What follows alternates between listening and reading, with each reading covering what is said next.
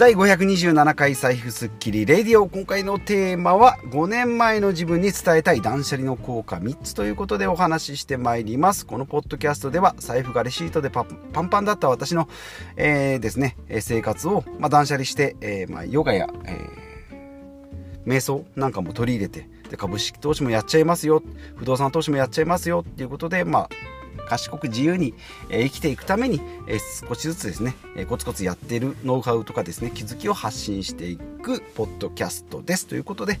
えーと、まず雑談ですけどもここ最近ですね、まあ、梅雨は明けたんですけれども史上最速だっけな、えー、で明けたんですけどその後からもですね、え、ずっと雨が降って長雨が降ったりまあ時々、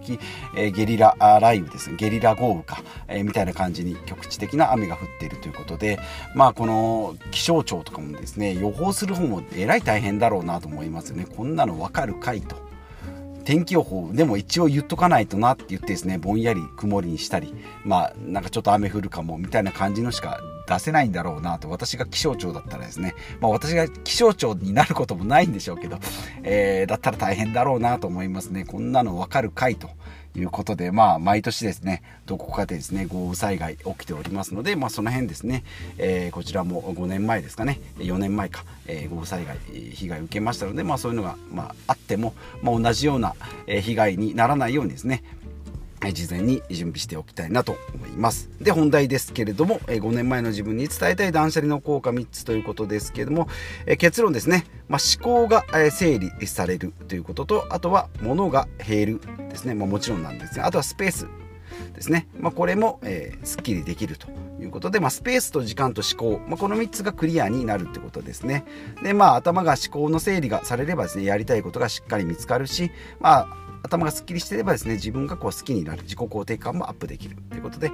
えー、1つ目。で2つ目が物が減るっていうことでまあ当然なんですけども物がないとスペースですねが、えー、すっきりしますし、まあ、買わなくてもいいよっていうところ買わなくても平気とかですね、まあ、買う時間の節約にもなるしスペースも、えー、必要ないし、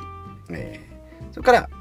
頭の中あれがいるんだろうかいらないんだろうかっていう思考のごちゃごちゃもなくなってきますよ。ということでスペースと時間と、え思考に余裕ができて自己肯定感がアップするっていうのが今回のメリットとなっております。じゃあ5年前どうだったのよというんですけども5年前の私はですねセールとかチラシ商品で、まあ、いかに安く買うか、まあ、チラシが出ればですねあこれ一番安いなここ最近では一番安いなと思ったらよし買おうとか。ということでまあ衝動買いとかはあんまりしなくなしてはいなかったんですけど自分の欲しいものをいかに安く買うかっていうところに注力をしてえ結構時間とかですね、えー、思考能力を使ってたなということでまあ買い物行く前にですねクローゼットを整理して、まあ、必要なものがどんなものがあるんだろうなっていうような事前準備をして買っていったんですけども今はですねもうあるものだけで生活してるので、まあ、1個壊れたらま買おうかなと。1個壊れたら買うかどうかを決めようかなっていうような感じに、え、なってきましたのでもうチラシがあってもですねもう見ないです。であってまあ買う時に安かったらラッキーだなっていうぐらいの感じで、えー距離感を保っておりますのでチラシ商品で、えー、よし行こうっていうことにはならない。ださらにこれ5年前なんですけどそれよりさらに5年遡って10年前だともう買う時の気分で選んでますね。もう行った時のバーンあこれ安い欲しいいいなって思ったら買う。で買った後家に戻るとですねなんか同じようななんかグレーのジャケットばっかりだとかなんかえーと、ベージュのパンツが3本ぐらいあるよとか、えー、いうような感じに、え、なってたので、まあ、もちろんですね買い物でリフレッシュするっていう効果もあるんですけど、まあ、それでですねその時は良かったとしてもあとは結局物が捨てられない物が増える片付けもできない衣替えが億劫になってたっていうのが10年前。で5年前はちょっとせ、えー、と成長してその辺の衝動買いはなくなったけれども結局ですねえー、頭の思考のリソースをチラシだとかですねセール品いかに安く買うかっていうところに、えー、持っていかれてたなというふうに、えー、思っています。はい。いうことで、まあ、ユニクロのセールとかですねチラシに関心が、まあ、なくなる。欲しい時に欲しいものを欲しい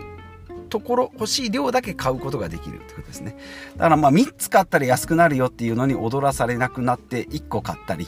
まあ、ならまあ1個で買わなくてもいいかなっていうような感じになってきました。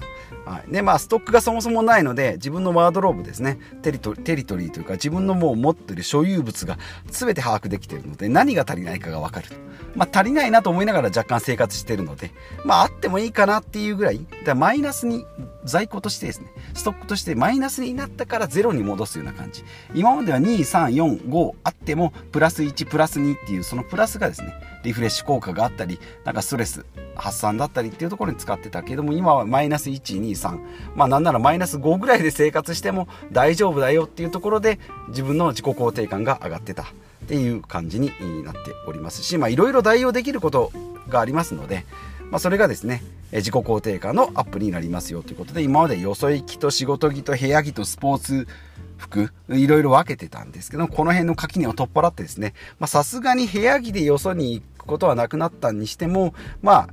仕事着と、えー、なんだろうな、ま、仕事着とよそ行きを、まあ、割と同じような感じ。で、部屋着とスポーツ用品、スポーツ着。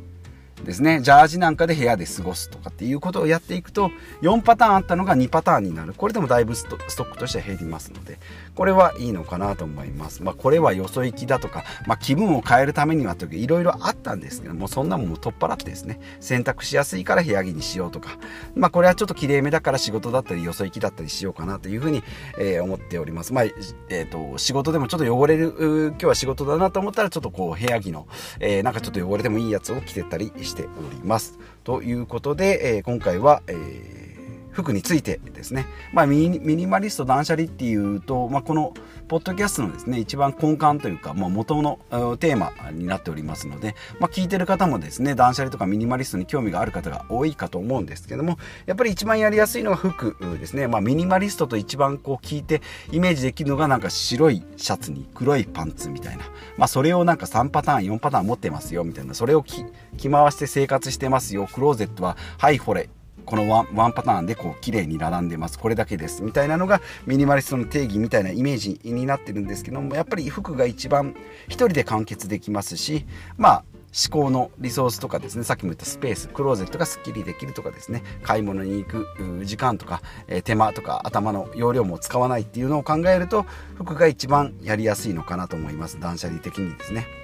はい。まあ、自分の必要量が分かるとですねシンプルな生活だとか、まあ、必要な時必要なだけあとはまあいらないよっていうことで、えー、なります、まあ、もったいないっていうイメージがやっぱりあるんですけどね。捨てたり、えー、なんか